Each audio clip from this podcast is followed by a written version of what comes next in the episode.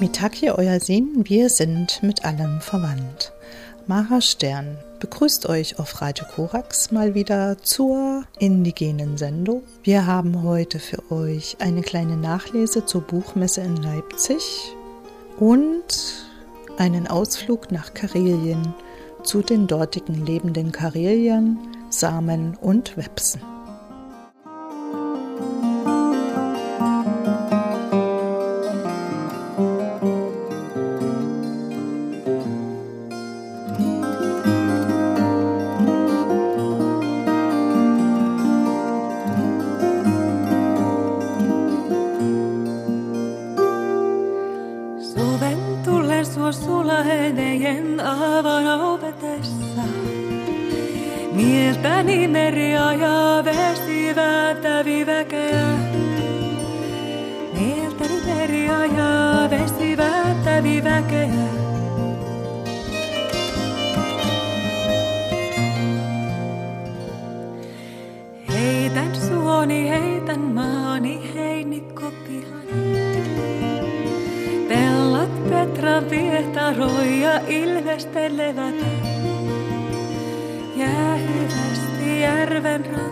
halme hyötymään. Minä vilkahda veteen, lasken laiheiden syliin. Minä vilkahda veteen, lasken laiheiden syliin. Minä vilkahda veteen, lasken laiheiden syliin. Minä vilkahda veteen.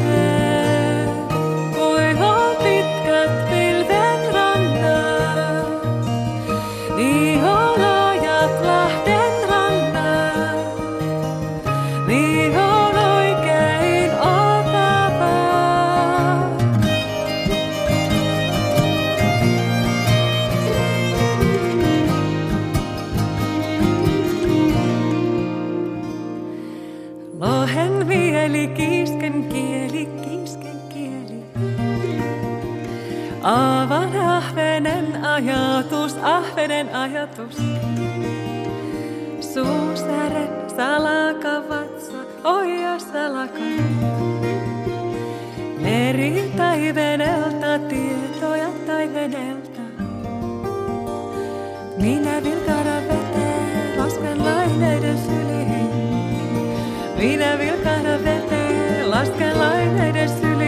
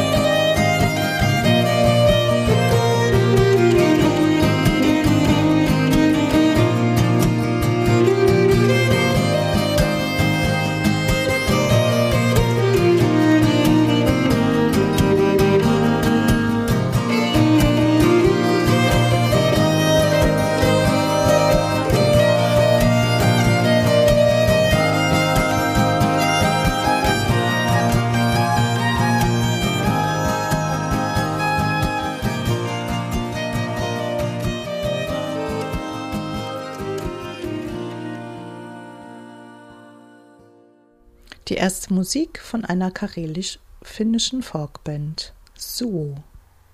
Zur Buchmesse Leipzig. Ich habe mich wieder ganz bewusst auf die Suche nach indigener Literatur gemacht, mit dem Schwerpunkt Nordamerika und bin fündig geworden.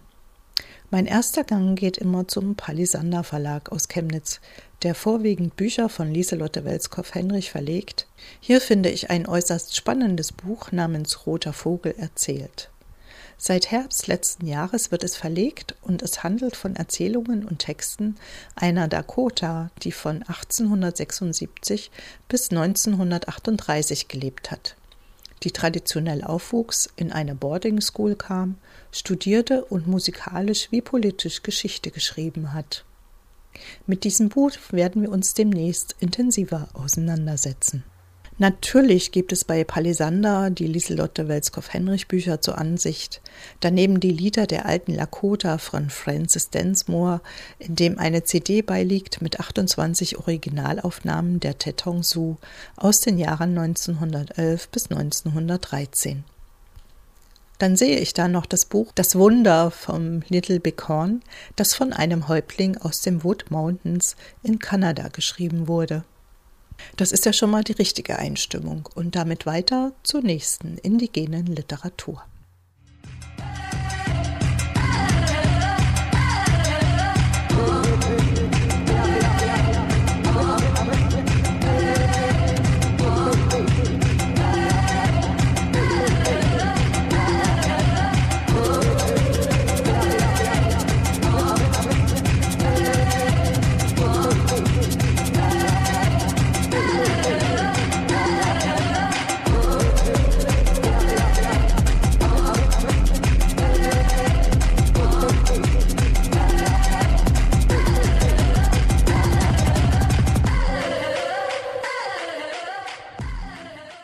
Simplex, eine kleine Verlagsgruppe aus Schwerin, hat letztes Jahr folgendes Buch veröffentlicht: Geschichten vom Herzen der Welt von Kendall Old Elk. Zuerst möchte ich mehr über den Autoren wissen und in dem Porträt über den Autoren taucht eine wichtige Frage auf. Wie geht er mit negativen Dingen und Menschen um? Und er sagt, es ist Teil meiner Lebensphilosophie, mich nicht mit dem Negativen aufzuhalten, sondern mich auf das Positive zu konzentrieren. Auf diese Weise bewegen wir uns immer vorwärts statt rückwärts. Das ist wunderbar, denn wenn er diese Lebenseinstellung nicht hätte, würden wir diesen kleinen Schatz, das Buch Geschichten vom Herzen der Welt, nicht in den Händen halten können. Das Buchcover ziert eine Malerei von Kevin Red. Zu sehen sind Old Bull, Big Thunder und Little Man. Ihre Gesichter und Figuren, die Kleidung sind fast identisch. Sie unterscheiden sich nur durch die Anordnung der Federn im geflochtenen Haar und durch die Körperbemalung. Maler und Autor sind beides Mitglieder der Absaluke, eines Stammes der Crow. Kendall Grant Old Elk wuchs am Fuß der Big Horn Mountains auf, in Viola, einer kleinen Stadt auf der Crow-Reservation. Die im Buch gesammelten 14 Geschichten hörte er in seiner Kindheit von Onkeln und Großvätern. Und diese Mythen möchte er mit Europa teilen, damit wir hier ein anderes Bild als nur die Stereotype und eingleisige Fantasie von Karl May vermittelt bekommen. So können wir uns also ein Bild machen über Menschen, die eigentlich aus der Gegend um die großen Seen stammen die sogar bis zum heutigen Alberta oder Texas wanderten, die verwandt sind mit den Hidatsa und den Kiowa und irgendwann dem Bison in die Prärie folgten, um in North Dakota letztendlich heimisch zu werden. Von der Schöpfung der Erde, von der Schöpfung der roten, aber auch weißen und schwarzen Menschen bis zu den Begegnungen mit anderen Stämmen und den europäischen Siedlern reicht die Zeitspanne der im Buch veröffentlichten Geschichten, die leicht verständlich zu lesen sind, die einen staunen lassen oder zum Schmunzeln bringen und von denen man einfach noch viel, viel mehr lesen möchte. Erziehung ist ein wichtiges Instrument. Ohne sie bist du der Sklave des weisen Mannes, mit ihr bist du ihm ebenbürtig. Das sagte Häuptling Plenty Coops und das ist der Leitgrund, warum auch Kendall Grant Old Elk bereit ist, immer wieder dazu zu lernen und sich dafür auch derzeit in Europa aufzuhalten. Was für ein Glück für uns. Auch auf dieses Buch und den Autoren werden wir deshalb noch näher eingehen und in den nächsten Sendungen darüber berichten. Bleibt also gespannt. Und jetzt geht's zum nächsten Stand.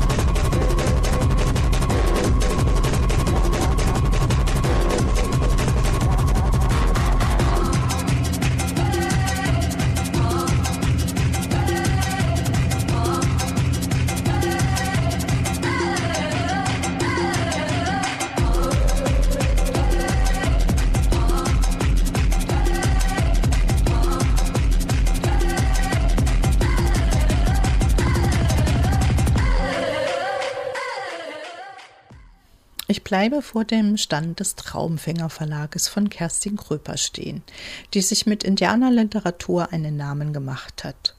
Vorwiegend sind es Bücher, die von europäischen Autoren über Indigene erzählen. Der Tradition der Indianerliteratur folgend, wie Kerstin Kröber selbst sagt. Sie hat aber auch ein paar sehr wichtige andere Bücher in ihrem Programm. Zum Beispiel die Lebensgeschichten von der Künstlerin Marie Sisa aus dem Yukon, die wir bereits vorgestellt haben, von dem Musiker Mitch Walking Elk, mit dem wir letztes Jahr im September eine Veranstaltung für den politischen Häftling Leonard Peltier durchführen konnten, und ein hochinteressantes Buch über Sitting Bull, erzählt von dessen Urenkel Ernie Lapointe. In ihrer Reihe tauchen auch Bücher für die Schule auf, zum Beispiel Die Völker der nordamerikanischen Indianer von Cheyenne, Navajo und Huronen, geschrieben von Dr. Jös Leopold. Dieses Buch findet man in einem Flyer namens Indianer sind cool, der besonders Kinder, Jugendliche und Schulen ansprechen soll. Auf den letzten Seiten des Flyers werden Mitch Walking Elk, ein Cheyenne Arapau und Wade Fernandes, ein Menomine, vorgestellt.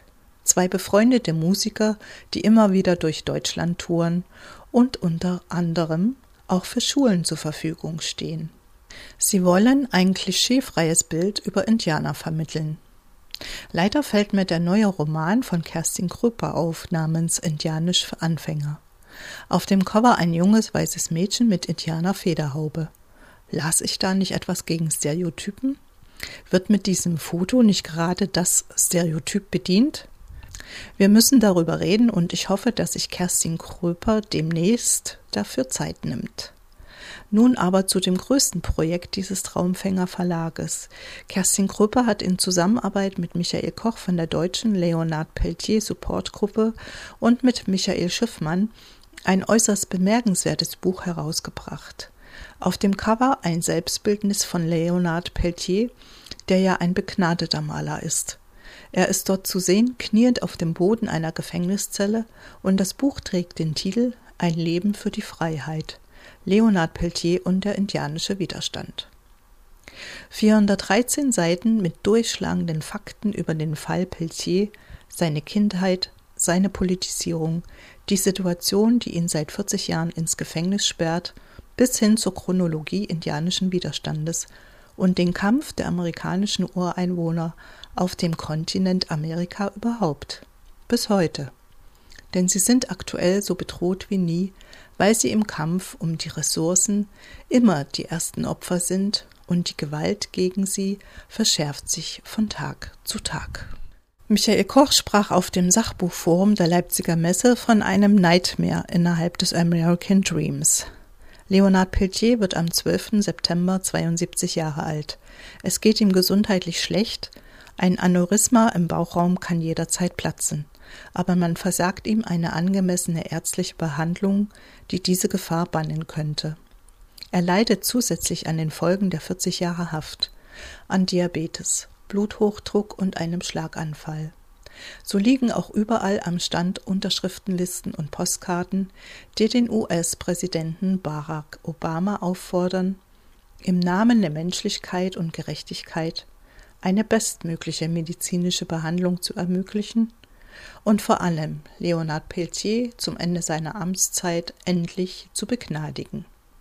Auch mit diesem Buch und mit den Autoren Michael Koch und Michael Schiffmann werden wir uns demnächst intensiver beschäftigen. Wer nicht warten kann, der gehe bitte auf die Webseiten der jeweiligen Verlage und der Lennart Peltier Supportgruppe in Deutschland, Toccata. Das also die kleine Nachlese zur Buchmesse Leipzig.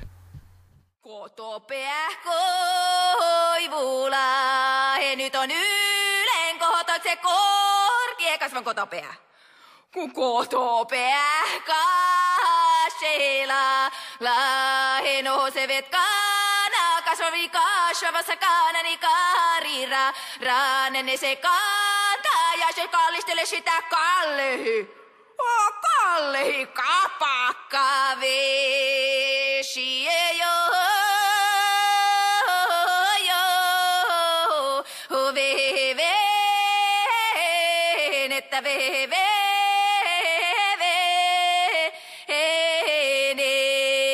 että varsin, kun tuossa ole kakatikka sillä kaare siellä rannalla kalleihin hyvää. Seni kerralla oleko kaatinko kasilla ka, kapperalla kuoriveneellä veton ka alkoi kaappera, niin se kuori venehtä vielä kaapperamaan Karijärven ra- rannalla tai Huoltojärven rannalla. Jo,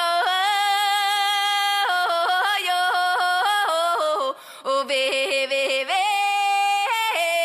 venettä vehe, vehe, venettä vehe, vehe.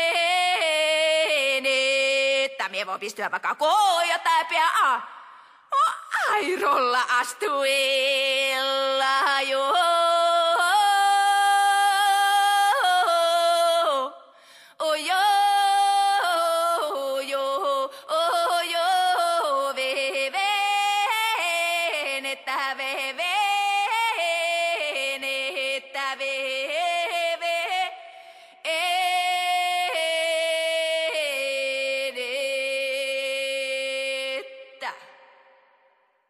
Karelien ist das Land der blauen Seen, der schroffen Felsen, wilden Flüsse und unendlichen Wälder. Fast die Hälfte der Fläche ist von Wasser bedeckt. 60.000 Seen sollen es sein. Der Rest sind Wälder, der größte Sauerstoffproduzent Europas. Hier haben sich Urvölker angesiedelt, Karelia, Wepsen und Samen.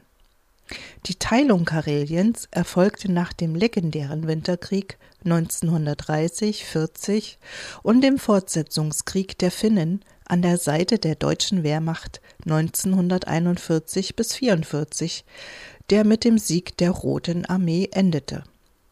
Fast neun Zehntel fielen an die Sowjetunion. Der Rest blieb für Finnland übrig. Bis heute. Die Hälfte der rund 800 Einwohner von Lovosero sind Samen. Insgesamt leben ca. 1000 Angehörige dieser Gruppe in Russisch-Karelien. Die Samen zählen zu den Ureinwohnern Kareliens. Ihre einstigen Kultstätten, angelegt in den letzten Jahrhunderten vor Christus, finden sich verstreut an den Ufern des Weißen Meeres und auch auf den Salafki-Inseln.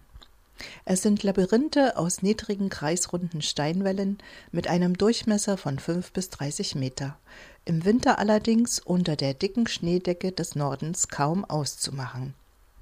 Die einstigen Nomaden, die immer noch als Rentierzüchter wie ihre Vorfahren leben, bewohnen mittlerweile feste Siedlungen. Sie halten sich jeweils nur für einige Wochen oder Monate bei ihren Tieren auf, die selbstständig ihr Futter suchen. Allerdings fühlen sie sich im Tschum, dem traditionellen Zelt der Rentierhirten, nicht minder wohl als in den Holzhäusern ihrer Siedlung. Auch wenn es nicht mehr wie früher aus Fellen gemacht wird, sondern aus festen Stoffbahnen. Im Tschum herrschen trotz des offenen Feuers mindestens 10 Grad unter Null. Der Wind rüttelt heftig an den Wänden und Stangen des Tschum. Nur wenige Tiere lagern um das Zelt herum. Die Herde ist viele Kilometer entfernt, irgendwo unterwegs in der Tundra. Etwa die Hälfte der Herden sind heute in Privatbesitz. Der andere Teil gehört Staatsbetrieben, den früheren Safrosen. Aber die Probleme sind für alle gleich. Die Fleischpreise, die so niedrig sind, dass man kaum davon leben kann, die Wilderei, an der sich alle beteiligen, die Armee, die Polizei und sogar die Jagdaufsicht. Und der Klimawandel ist ein weiteres Problem. Das Wetter hat sich stark verändert. Der Frühling kommt jetzt viel früher, die Rentiere zieht es früher ans Meer, wo sie kalben. Die Folge, sie kalben immer seltener. Die Samen selbst sagen, dass ihre Kultur und ihre Sprache aussterben wird. Die jungen Leute wollen sich nicht mehr in der Tundra quälen, auf dem Schnee schlafen, in unwegsamen Gelände, wo kein Motorschlitten und kein Geländewagen hinkommt. Tag und Nacht zu Fuß oder auf Schieren den Herden nachlaufen. Sie gehen weg in die Städte, verlernen ihre Sprache, vergessen, dass sie Samen sind. Ob es die Rentiere in zehn Jahren noch geben wird, ist ungewiss. Und wenn das Rentier verschwindet, wird es auch die Samen nicht mehr geben. Ein Same ohne Rentier ist kein Same.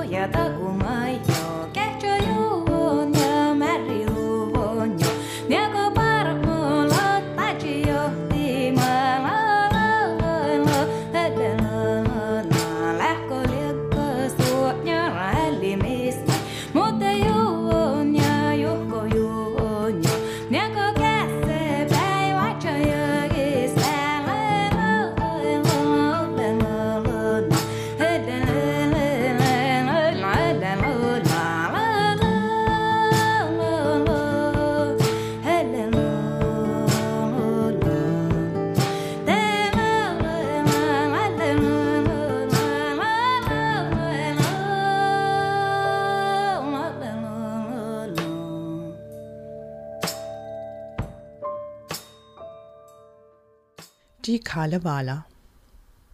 Die Herkunftsgeschichten der Urfinnen, die Entstehung der Welt mit ihren Pflanzen, Felsen, Tieren und Menschen stammen aus den Jahren 600 bis 1800 unserer Zeit. Sie wurden von Elias Lönnroth von 1828 bis 1833 gesammelt und in dem Epos Kalevala zusammengefasst. Es sind Verse, Runenlieder, die außerdem die Regeln des Zusammenlebens, Moral und Ethik kommunizieren. Auch die Entstehung von Eisen und das Brauen des Bieres sind darin enthalten. Wainamoinen ist der Erstgeborene der Tochter der Luft, die von Wind und Wellen eines Sees geschwängert zur Wassermutter wird, die Landzungen, Buchten, Tiefen und Untiefen des Meeres erschafft. Eine Ente landet auf ihrem Leib und legt Eier. Diese rollen ins Meer, zerbrechen und aus ihnen entstehen Erde, Himmel, Sonne, Mond und Sterne. Ein Vegetationsgeist sät die Samen aus für Bäume. Weinermoinen ist es auch, der Gerste sät und Runenverse spricht, um das Korn zum Gedeihen zu bringen. Und das klang damals so. Der Text aus der Kalevala. Werfe jetzo diese Samen durch des Schöpfers Fingerspalten mit der Hand des Machterfüllten hin auf dieses Land zu wachsen, aus dem Boden hier zu sprossen. Alte, die du unten weilest, Erdenmutter, Florengöttin, bring den Rasen nun zum Drängen, bring die Erde nun zum Treiben. Steig, o Erde, auf vom Schlafe, von dem Schlummer Land des Schöpfers, lasst die Halme sich erheben, lasst die Stängel auf sich richten, tausend Ehren auferstehen, hundertfach sie sich verbreiten, durch mein Ackern, durch mein Sehen. Da ich also mich bemühe, Uku, du, o Gott, dort oben, du, o Vater in dem Himmel, der du in den Wolken waltest und die Wölklein alle lenkest. Halte Rat du in der Wolke, guten Rat du in den Lüften. Lass vom Himmel Regen sprühen, lass die Wolken Honig träufeln, dass die Halme sich erheben, dass die Saaten munter rauschen.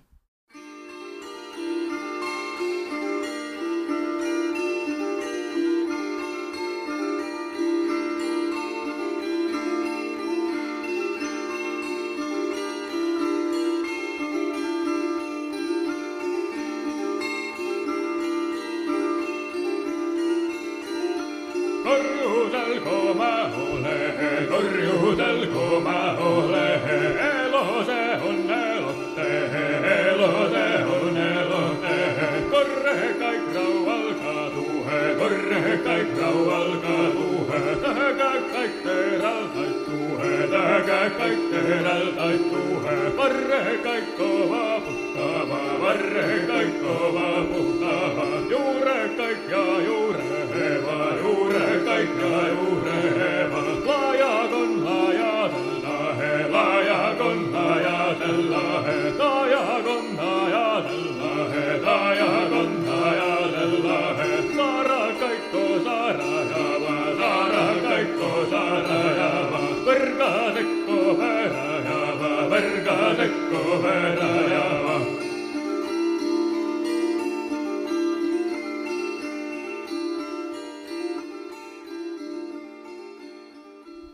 Dieses Epos, was von Sängern, Schmieden, Naturgöttern, Leben im Nordland und einfachen Menschen erzählt, endet mit der Geschichte von Mariatta, der schönsten und zartesten Jungfrau, die beim Viehhüten vom Genuss einer Preiselbeere schwanger wird.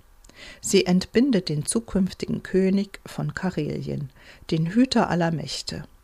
Mariatta ist die Jungfrau Maria, und so zieht sich der Ursprung der finnischen Geschichte zurück. Weinemoinen, der alte und weise Hauptheld der Kalevala, verlässt die Welt. Bevor wir seinen letzten Zeilen lauschen, noch eine Erklärung. Im Text taucht das Wort Sampo auf. Sampo ist eine Art Wundermühle. Auf einer Seite Mehl, auf der anderen Salz. Auf der dritten Geld in Fülle malend. Doch nun die Worte des Abschieds vom Helden der Kalevala, vom alten und weisen Weinemoinen. ward der weise Weinemäunen drauf beschämt und sehr verdrießlich, wanderte zum Meeresstrande, sang am Strand zum letzten Male, sang ein Boot sich reich an Kupfer, zog von dannen auf dem Meere. Also sprach er noch beim Scheiden. Lass die liebe Zeit nur hingehen. Tage gehen, Tage kommen. Man wird meiner schon bedürfen. Nach mir schauen, nach mir suchen, dass ich neu den Sampo bilde, neu das Seitenspiel erschaffe, wenn der Welt die Freude schwindet. Doch zurück ließ er die Harfe, ließ die Kantele in Suomi, seinem Volke ew'ge Freude, die Gesänge seinen Kindern. Die Kantele ist ein 2000 Jahre altes karelisches Nationalinstrument. Es sieht aus wie eine Brettzither, deren Saiten meist fächerartig über einen Resonanzkörper gespannt sind. Es kann fünf bis 32 Saiten haben und wird auch heute noch gern von Folkbands oder traditionellen Sängern gespielt. Wir hören Matti Contio und Eva-Lena Seriola mit Marti Peccola mit einem Stück, das einst für die Violine geschrieben wurde und in dieser Version mit drei 36-seitigen und einer fünfseitigen Kantele umgesetzt wurde.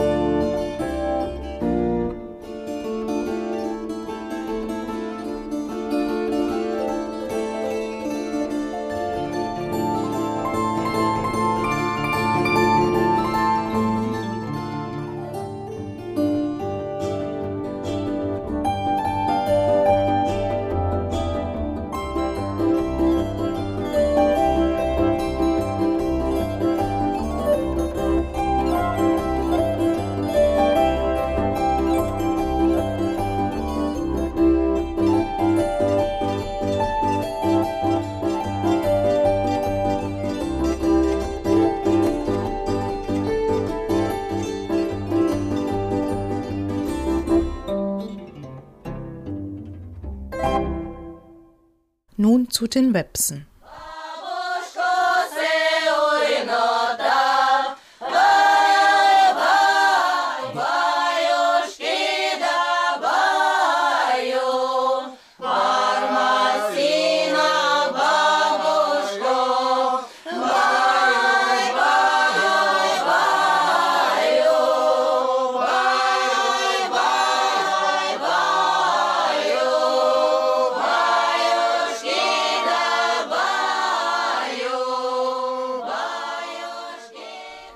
Das war der Chor der Websen aus dem Ort Scholtosau.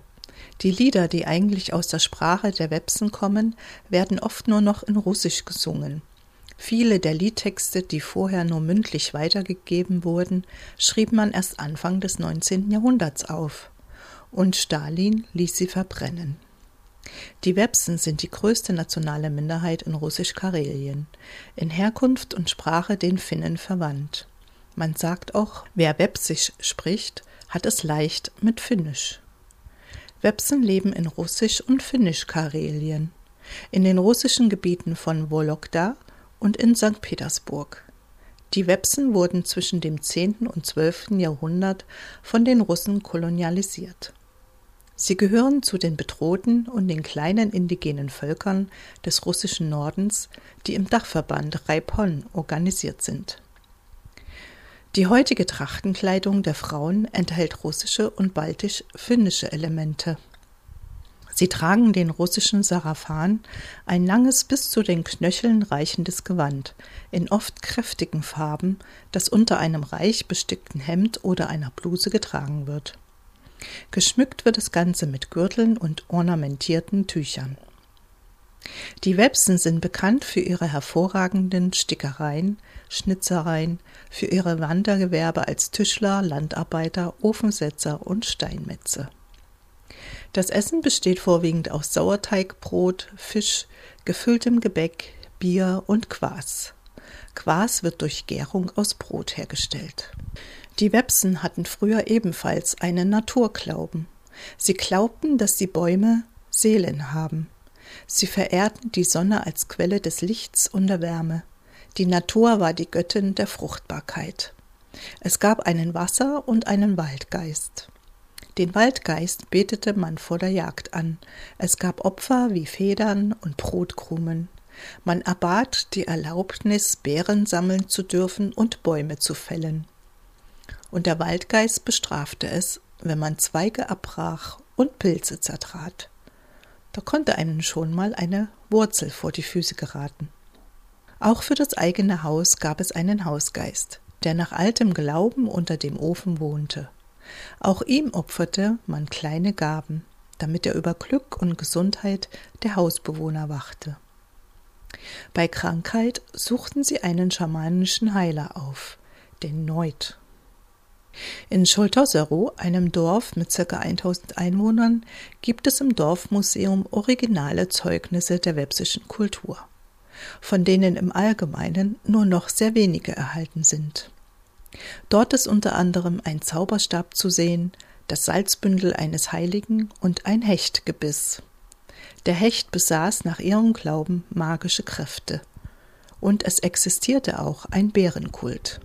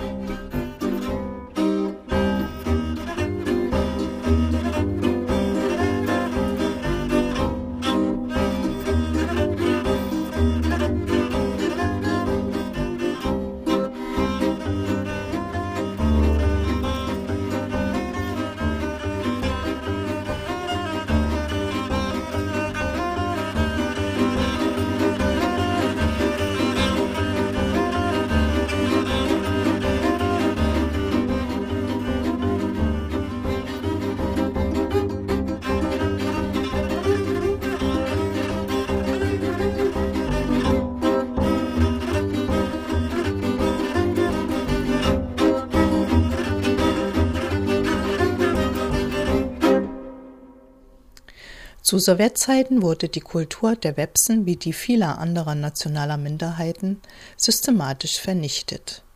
Die Websen galten wie die Karelier als Separatisten und offene oder heimliche Verbündete der Finnen. Ihre Assimilierung mit Russland war erklärtes Ziel.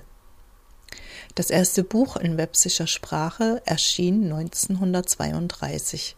Insgesamt bis 1937 waren es vielleicht 20 Stück aber ab 1937 war Russisch die einzige erlaubte Sprache.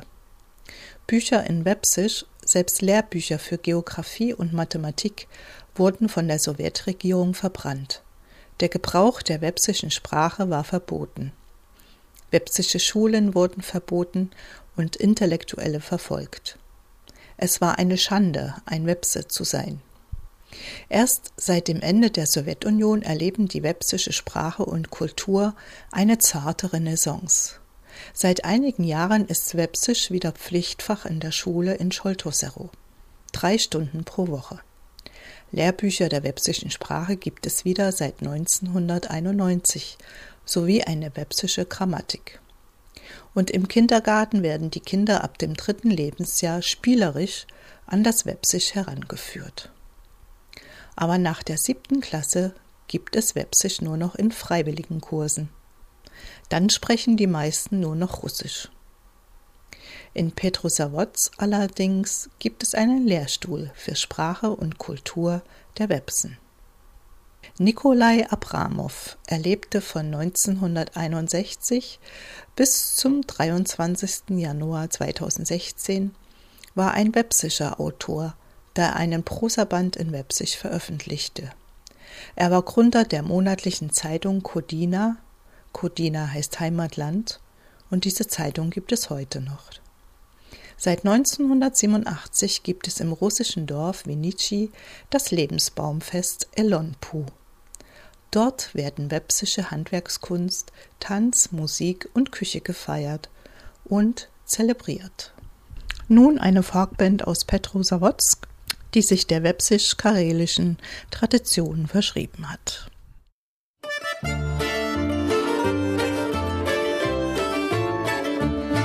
Tässä on lokari nyt lännen riisukosta. Olen kulkenut vaikka missä. Olen käynyt Pilttisaloisessa, Retulatsissa, Miamissa. Olen kulkenut merta ja mantereita ja Alaskan tuntureita. Ja kaikkialla hulivili tyttäret muistaa lännen lokareita.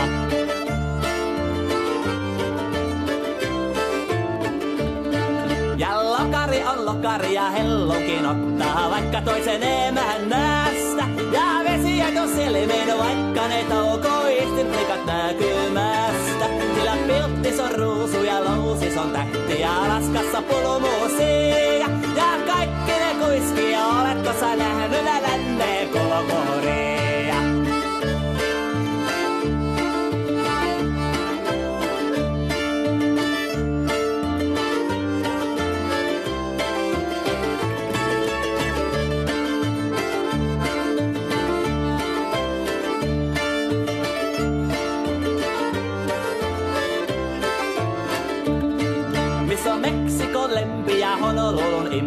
Filippinin keltainen fliikka. Siellä lokari on ollut heidän keskellänsä, mutta onkus ollut Eastin Iikka. Missä on kulkurin kulta sydän iskevi tulta, niin kaunis on heillä jo tukka. Tämän laulun kun kuulettiin linnuksen luulet, taas se rakastuu lännen Jukka.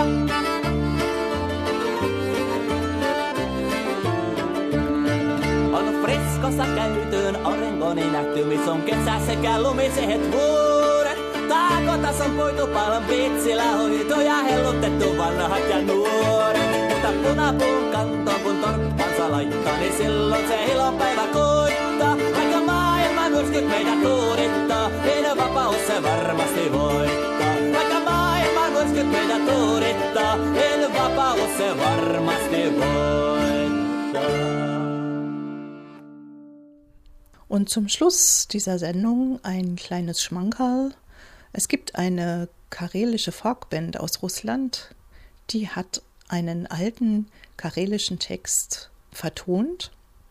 Der Text ungefähr heißt, das ist das, was meine Mutter sang, als sie das Feuer für die Sauna anfachte. Millerit mit dem Saunasong.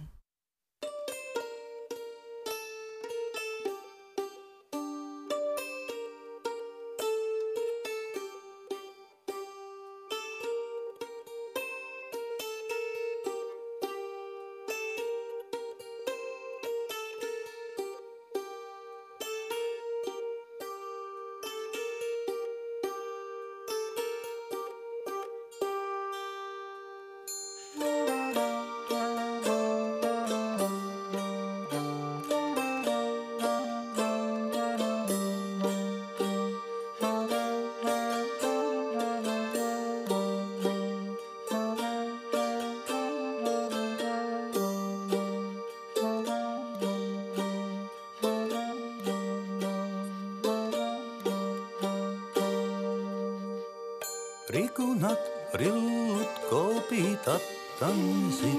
Rikunat, rillut, kopitat, tanssit. Ja näin minun äitini ennen lauloi. Sauna lämmintä pannessansa prinkutteli,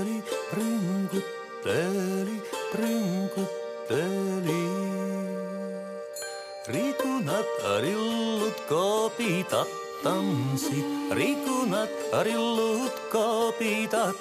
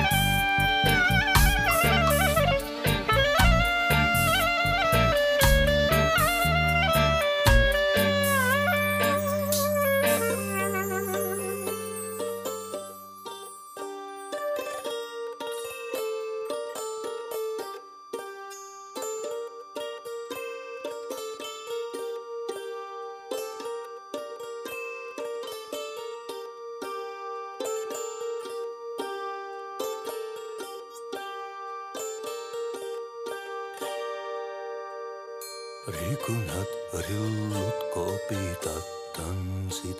Rikunat, rillut, kopitat, tanssit. Näin minun äitini ennen lauloi.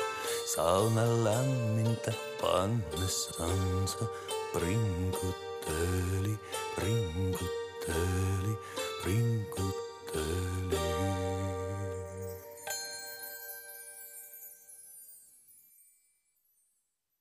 Das war Mitaki Euer Sehen. Wir sind mit allem verwandt.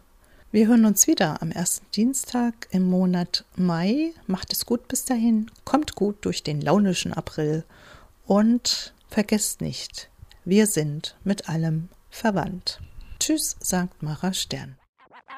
Aboriginal women make up 4.3% of the female population, yet in 2012 they accounted for 23% of murdered women. Murdered women. We're seeing the women. same Murdered women. overall overrepresentation of Aboriginal victims here as we are in the rest of the country. country Jacko's country. niece Maisie and her friend Shannon left to go to a par- par- party. They never came back. The grassroots has long called for a national inquiry. In order for it to be meaningful, it would really have to be led by the people. By the people. The Harper government has always said no. No. Across Canada, people realize that this is a problem that we've got to stop sweeping under the rug. Under the rug. We stand in solidarity calling for a full national public commission of inquiry into the issue of murdered and missing Indigenous women in this country. Country. The Prime country. Minister has refused a royal commission. Why not a parliamentary inquiry, Mr. Squire? Squire. Just how many Aboriginal women are actually missing or killed in Canada? There's something wrong, wrong in Canada if Aboriginal women have to live this fate. fate. It's time for us to acknowledge this crisis and for us to act. act. It's long past time we address the reasons why Indigenous women are five times more likely to be killed than other women. Than other, Almost 1,200 Aboriginal women and girls have been killed or gone missing over the past three decades. Decade. The gruesome discovery of Tina Fontaine's body in Manitoba's Red River Will the Conservative government stop embarrassing Canada on the world stage and at least today agree to cooperate fully, fully, fully, fully,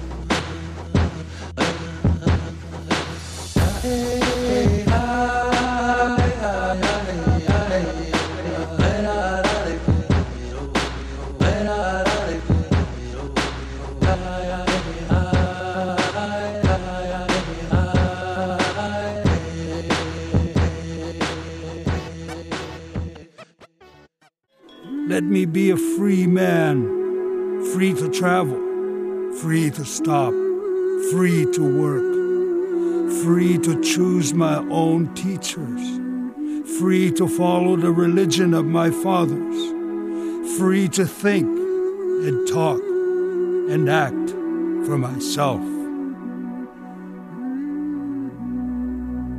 Pilamia, thank you.